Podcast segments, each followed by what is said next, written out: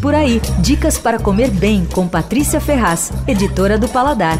A sanduicheria Matilda da Renata Vanzeto tá bombando. O que eu achei mais legal ali é que os sanduíches não são convencionais, misto, queijo quente, sanduíche com embutido e tal. Os sabores são bem interessantes, bastante elaborados. Boa parte com receita de inspiração oriental, como tá meio na moda pelo mundo aí, um toque picante e tal. O vietnamita vem na baguete, leva frango desfiado com molinho oriental, com gengibre, shoyu. Aí tem julienes de cenoura e beterraba, né, que são aquelas tiras bem fininhas. E aí fica bem legal porque fica muito crocante, faz um contraste contraste bom com o recheio do frango e tal. E vem com coentro, que combina muito bem no sanduíche. Eu sou obrigada a dizer que eu, eu sou daquelas que acredita que os paladares no mundo se dividem entre os que amam e os que odeiam coentro. Eu sou do segundo time, mas nesse sanduíche eu abri uma exceção. Ele realmente fica bom com o coentro, né? Tem um sanduíche de carne feito naquele pãozinho chinês no vapor, o ban, servido com guacamole, cebola, tomate também, que é bacana. E tem um frango crocante com picles, maionese da casa. Ah, e para começar, em vez de batata frita, você tem que provar o quiabo na chapa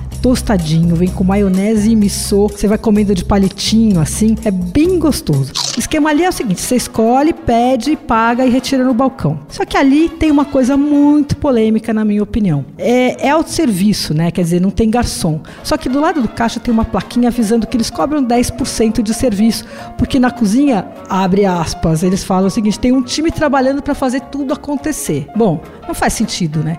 Muitos restaurantes dividem a caixinha entre salão e cozinha, porque não acham justo que os garçons ganhem sozinho e o pessoal da cozinha não. Ok, só que mesmo que fosse esse o caso, que cobrassem 5% então, né? Que é bem chato. Você fazer o papel do garçom e ainda pagar para eles. O cliente se sente explorado, né? Mas enfim, não deixa de ir no Matilda por isso. Bela Sintra 1541. Você ouviu Por Aí. Dicas para comer bem com Patrícia Ferraz, editora do Paladar.